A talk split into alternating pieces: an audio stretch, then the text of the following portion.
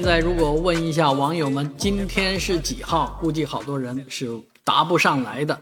但是对于那些呃已经安排好计划回回到城市啊回去工作的人来讲，今天是几号一定记得很清楚啊。但是呢，路上已经惊现这样的景象了，鸡呀、鸭呀、鱼呀都这个带在了后备箱啊，露出它的脑袋啊，这些活禽。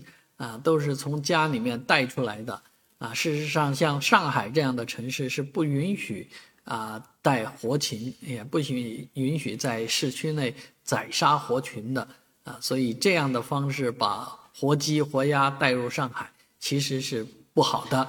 但是呢，这架不住家里人啊，亲情啊，这就是亲情在线。而更多的朋友的这个后备箱里面装满了农产品。